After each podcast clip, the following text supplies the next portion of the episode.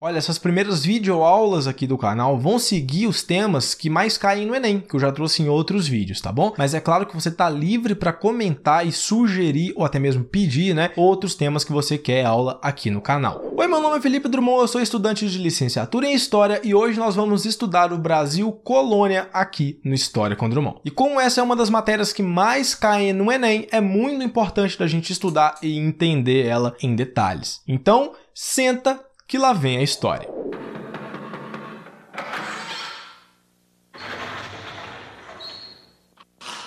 Senta que lá vem a história.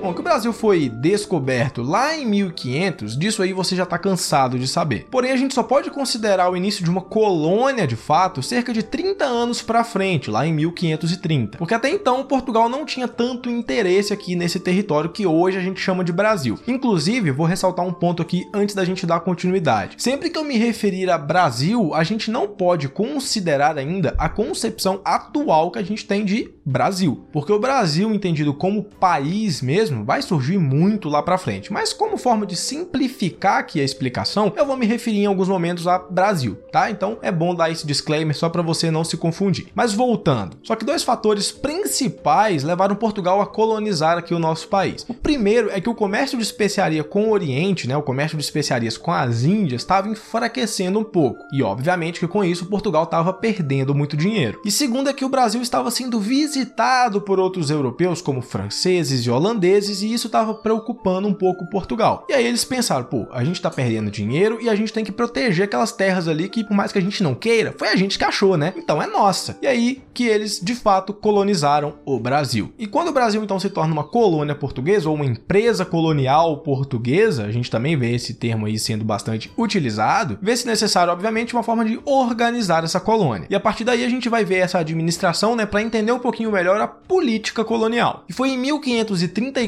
que Portugal, né, a coroa portuguesa, decidiu aplicar aqui no Brasil um modelo administrativo que ela já vinha usando em outras colônias lá na África, que é um modelo que com certeza você já ouviu falar, chamado capitanias hereditárias. E o nome hereditárias é porque sim, passava de pai para filho. E essas capitanias eram faixas de terra que iam do litoral até o limite do Tratado de Tordesilhas, que foi um acordo principalmente entre Portugal e Espanha para dividir esse mundo novo, nesse novo mundo que eles haviam descoberto. O Brasil então foi dividido em 14 dessas faixas, né, dessas capitanias, distribuída para 12 capitães donatários. E como eu disse, essas capitanias eram hereditárias, ou seja, os filhos desses donos iam acabar herdando a posse da terra. Mas lembra que eu falei lá no início que Portugal estava meio mal das pernas, estava mal financeiramente? Obviamente que por conta disso não tinha como eles administrarem por si só uma colônia tão grande quanto o Brasil. Foi por isso que eles distribuíram essas terras para pessoas da elite portuguesa, né, de confiança do rei, que podiam bancar uma viagem até aqui se estabelecer no Brasil e aí sim organizar melhor ali a sua capitania, né? Administrar a sua capitania. E vale dizer também que esse sistema de capitanias hereditárias era um sistema que descentralizava o poder. Isso porque as capitanias não tinham necessariamente relações entre si e os capitães donatários, né, donos das capitanias, donos dessas terras, só deviam se reportar diretamente a Portugal. Então as decisões que um tomava não influenciava, não afetava os outros necessariamente. Só que nem por isso eles não tinham ali as suas obrigações, né? É claro que o rei de Portugal estabeleceu algumas tarefas para esses capitães. Por aqui eles eram autoridade máxima? Sim, eles eram, mas eles tinham que povoar, proteger e administrar as suas terras. Além, é claro, de fundar e desenvolver uma economia, que de preferência funcionasse, né? O que não foi o caso da maioria das capitanias. E eles também tinham total liberdade para poder escravizar os índios. Olha que coisa terrível, né? Mas enfim, eles podiam. Além de cobrar tributos, doar lotes, né, que a gente vai conhecer aí como sesmarias, explorar a região para coletar recursos e fazer fazer plantio do que quisesse. Só que um quinto de toda a produção da colônia devia ser mandada para Portugal. Esse era um tributo que os capitães donatários deviam pagar. Então lembre-se desse nome. Quinto é um dos impostos aí mais famosos e não foi só Portugal que implantou, né, esse tributo, esse imposto aqui na colônia que a gente hoje conhece como Brasil, tá? Na América espanhola também a gente vai ver isso. E esse sistema de capitanias hereditárias, ele não era justo e muito menos era organizado, o que fez com que todo esse sistema desse uma fracassada bonita. E das 14 faixas de terras que eu comentei, só duas foram para frente, só duas prosperaram e deram um certo lucro ali para Portugal, que foram foram as capitanias de Pernambuco e São Vicente. E a partir do fracasso das capitanias hereditárias, a gente vai ver uma outra forma de poder, né, uma outra forma de organização de política se formar aqui na colônia. Então, a partir de 1549, um governo geral é estabelecido aqui no Brasil. E esse sistema, em resumo, né, nada mais é do que uma centralização maior do poder, para poder controlar e organizar melhor uma coisa que era uma zona antes. Então, as capitanias na prática continuaram existindo, só que agora a gente tem uma capital, que inclusive a primeira do Brasil foi Salvador lá na Bahia. Então as capitanias continuavam independentes? Continuavam independentes, mas elas deviam se reportar à capital Salvador, que aí sim ia se reportar a Portugal. Como eu disse, né, a ideia era centralizar o poder, só que na prática mesmo as coisas continuaram mais ou menos iguais. Portugal só tinha o Brasil um pouquinho mais ali nas rédeas, e as obrigações dos capitães donatários continuavam exatamente as mesmas. Só que nesse sistema de governo geral, a gente vê quatro cargos muito importantes surgindo aí para a gente poder entender melhor a estrutura política política da época. Bom, quem era a autoridade máxima agora na colônia? Era o governador. Abaixo dele, a gente tem outras três funções mega importantes no sistema político da época. O primeiro é o ouvidor-mor, responsável por elaborar e aplicar as leis. O segundo era o provedor-mor, responsável por coletar os impostos. E o terceiro era o capitão-mor, responsável pela defesa da colônia. Os nomes são bastante intuitivos, né? Ouvidor, provedor e capitão não esqueça. E foi essa divisão que facilitou um controle um pouquinho maior de Portugal sobre a colônia brasileira. Bom, então essa basicamente foi a política colonial ali da época do Brasil colônia. E é até um pouco redundante falar isso, né? Mas tudo bem. E agora a gente vai pular para outro pilar muito importante para na hora de estudar qualquer sociedade, que é a economia. E nisso o Brasil colônia era bom. Tem uma variedade bem interessante aí. Lembra que eu falei que o Brasil foi descoberto em 1500, mas só virou uma colônia em 1530? Então, antes desse período colonial colonial de fato, a principal atividade por aqui era a extração do pau-brasil. Pois é, mesmo antes do Brasil ser oficialmente uma colônia, o pau-brasil já era muito explorado. Essa árvore era muito abundante em todo o litoral brasileiro. A madeira dela, além de bonita, né, é muito boa. E o principal, ela produz uma tinta vermelha que atraiu muito o interesse dos portugueses. Tinta essa que os indígenas já usavam há muito tempo para poder tingir as coisas, né? Então o chamado ciclo do pau-brasil durou do descobrimento até 1530, ou seja, durou ali cerca de 30 anos. Depois a gente tem o ciclo do açúcar, que pode ser considerada a primeira grande riqueza produzida aqui em terras tupiniquins. A cana de açúcar era cultivada em grande escala, mas grande mesmo, o que deu origem ao sistema de plantation, que conciliado à monocultura, que é quando você produz uma única espécie, né, uma única planta, funcionou super bem e rendeu rios de dinheiro para Portugal. Se a gente juntar isso com o solo brasileiro, que é muito fértil, sério, vocês não têm ideia, o solo no Brasil é perfeito. Tudo que a gente planta aqui funciona super bem. E é óbvio que Portugal viu isso e achou o máximo, né? E outra coisa que Portugal também achou o máximo e que aí já é totalmente questionável, quer dizer, abominável, é o trabalho escravo. Foi justamente aí que a gente viu surgindo inclusive as senzalas, Casa Grande, os grandes latifúndios, os senhores de engenho e todos esses termos que a gente conhece muito bem. Pois é, foi no plantio de cana-de-açúcar que o trabalho escravo começou a ser explorado ao máximo aqui no Brasil. E por mais grotesco que seja, né, a gente sabe que a história da América como um todo está muito enraizada junto com a escravidão. E é óbvio que isso tem impactos sociais e políticos muito grandes, mas também, de novo, infelizmente, tem um impacto econômico também muito grande, porque é difícil de acreditar nisso até hoje, né? Mas existia um comércio de escravos muito grande. E Portugal lucrou muito com isso, não se engane. Vamos voltar então para os principais ciclos da economia, né? E vamos avançar um pouquinho para o século 17, mais para o final dele especificamente, que foi quando descobriram as primeiras jazidas de ouro aqui no Brasil. E aí Portugal, que já não estava bem financeiramente desde o início, tinha uma colônia desse tamanho para administrar, começou a respirar um pouquinho mais aliviado, porque achar minério, né, ainda mais uma coisa preciosa igual o ouro, era tudo que eles queriam. As maiores jazidas, né, as principais, foram encontradas principalmente em três estados: Mato Grosso, Goiás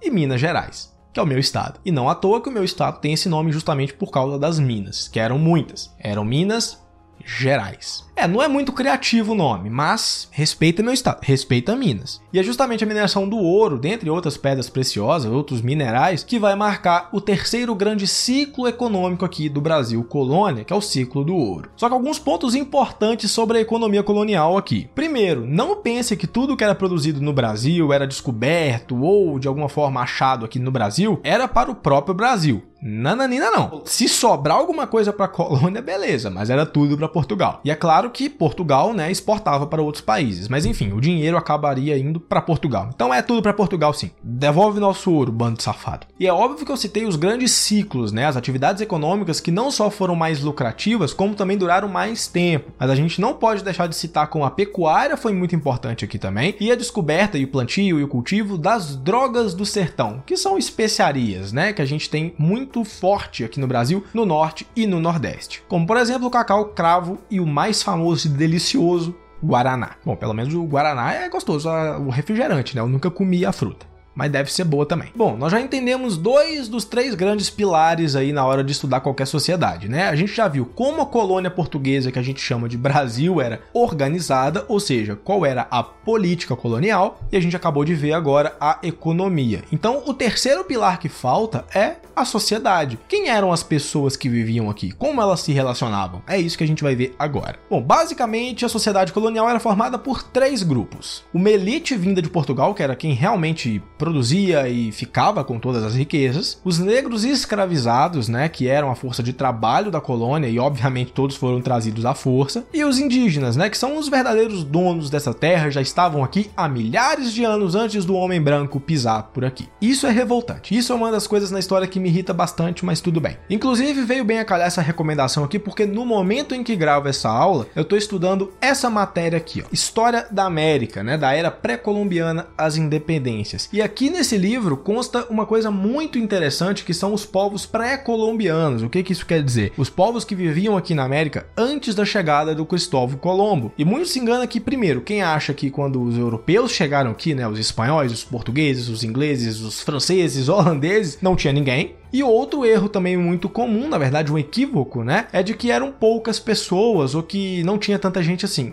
Não, tinha muita gente, tem uma estimativa aí de cerca de 80 milhões de habitantes em toda a América na chegada ali dos espanhóis, mas isso de novo é uma estimativa, mas o principal, tinham muitas culturas. A gente conhece principalmente aí os maias, os incas, os astecas, fora todas as etnias indígenas que tinham no Brasil. Então, quando os europeus chegaram, foi um verdadeiro massacre, né, com essas populações. Então, aqui é muito interessante porque nesse livro mostra que essas populações indígenas começaram a povoar aqui a América cerca de 50, 60 mil anos atrás. Então, eles são sim os verdadeiros donos dessas terras. Bom, mas voltando, né, eu precisava fazer esse parêntese. Esses indígenas, apesar de todo o esforço, acabaram sendo escravizados também, e aqueles que resistiram mais ainda foram totalmente dizimados pelos europeus. Só que essa constituição que eu falei aqui da sociedade da época, né, esses três grupos principais, é muito generalizada e não foi sempre assim. A gente só pode considerar mesmo a formação de uma sociedade propriamente dita a partir do ciclo da cana, que foi quando realmente as pessoas se estabeleceram aqui, né? Porque foi ali que surgiram os grandes latifúndios, né, com os senhores de engenho e os escravos e toda essa dinâmica. E também depois com a descoberta das jazidas de ouro, que aí mais trabalhadores vieram, mais gente foi escravizada, enfim, aí já estava formando realmente uma população aqui no Brasil. Agora, a questão da identidade brasileira, aí é um assunto muito complexo, eu diria, acabei de estudar isso na faculdade também, que a gente vai abordar em outro momento, tá bom? Então é por isso que eu não falo que a população brasileira, porque ainda não tinha esse conceito. Então, como forma de controlar melhor ainda a colônia, né, Portugal começava a estruturar aqui no Brasil uma certa sociedade. E é importante a gente entender o contexto de surgimento dessa sociedade para que a gente entenda também quais relações foram estabelecidas aqui. E é óbvio que essa elite portuguesa que veio para cá não se relacionava bem com os escravos e nem com os indígenas. Muitas vezes eles não se relacionavam bem nem entre si, nem dentro da própria família. Então agora a gente vai imaginar uma pirâmide, né, e separar ela em três camadas para poder ter um imaginário um pouquinho mais nítido dessa sociedade. Lembrando que eu tô falando de ciclo da cana, do ouro para frente. Então, no topo dessa pirâmide, né, na camada mais alta dessa pirâmide, a gente tem os senhores de engenho, que eram os donos das terras, das riquezas, dos escravos, de todo mundo. Eram verdadeiras autoridades políticas, sociais e econômicas. E na base da pirâmide, a gente vai ter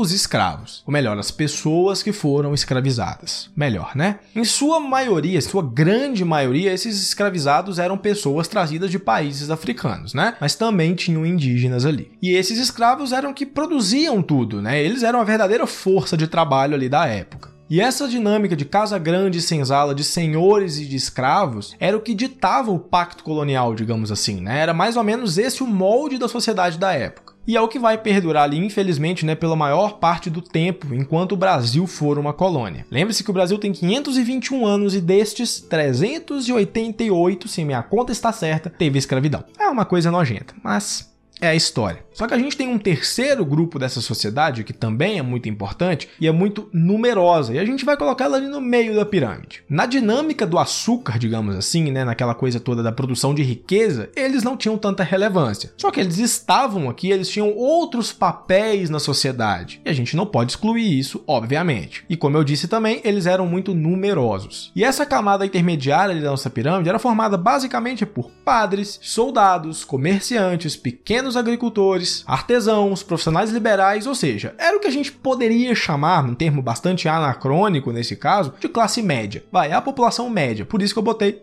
no meio da pirâmide. E a característica principal da sociedade colonial brasileira, entre aspas brasileira, tá bom? Era a falta de mobilidade social que, que isso quer dizer? Uma pessoa que nascesse escravizada ia permanecer escravizada até o fim de sua vida. Estou falando antes das leis abolicionistas, obviamente. Assim como um senhor de engenho, né, um latifundiário muito rico, dificilmente ia perder suas posses, ia empobrecer e virar escravo. Isso não ia acontecer. E isso servia para o pessoal da classe média também, que eles não iam virar grandes latifundiários e eles também não seriam escravizados. Era todo mundo na mesmice, seja para bem ou para mal. A relação que existia ali na colônia, né, principalmente por parte dos senhores de escravo, ou seja, aquela hierarquia de cima para baixo, era muito mais do que uma interação, uma relação social. Além deles serem donos das terras, dos escravos, da produção, das riquezas, eles eram donos de agregados. Eles eram donos, agiam como donos da própria esposa, dos filhos. Eles mandavam mandavam e desmandavam em tudo. Era um domínio completo, né? Reforçando, era um domínio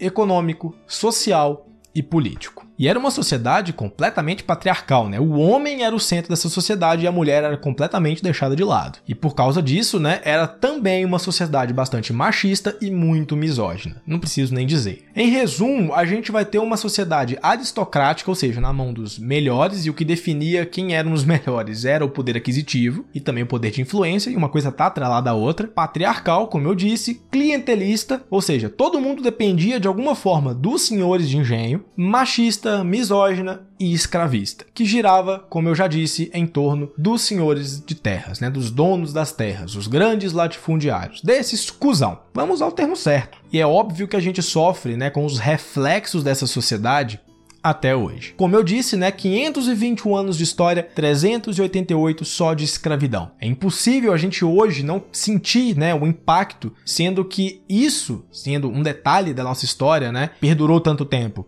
é óbvio que a gente vai sentir os impactos, é óbvio que a gente tem que olhar para trás e ver o que não pode ser repetido. É óbvio que entender o Brasil colônia e principalmente se atentar aos piores aspectos dela ajuda a gente a pensar, a idealizar um futuro melhor, como eu disse, né, citando a frase do Heródoto no primeiro vídeo desse canal. Olha, se você curtiu essa aula, eu vou dedicar esse tempinho final aqui para te dar aqueles recados de sempre. Se inscreva no canal, manda esse conteúdo para um amigo, para algum conhecido que também está estudando para o Enem ou seja lá para o que for, que gosta de história também, por que não, né? Porque isso vai ajudar muito no meu trabalho. Esse vídeo aqui deu um baita trabalho de produzir, essas aulas vão ser nesse aspecto diferente mesmo, com um roteiro e com uma edição um pouquinho mais trabalhada, porque realmente eu quero me dedicar ao máximo, porque eu amo fazer isso aqui. O História com Drummond também está nas principais plataformas de podcast podcast e também no Instagram, tá bom? Então segue a gente para não perder nenhum conteúdo. E é claro que você encontra um link com um resumo dessa aula, mais links de referências e fontes na descrição do vídeo lá no artigo do blog. Eu espero que você continue comigo aqui consumindo os próximos conteúdos que eu lançar e também assistindo aos vídeos que eu já postei aqui no canal. De novo, eu espero do fundo do coração que você tenha gostado dessa aula. Bom, mais uma vez, meu nome é Felipe Drummond, você está no História com Drummond. Valeu e até uma próxima.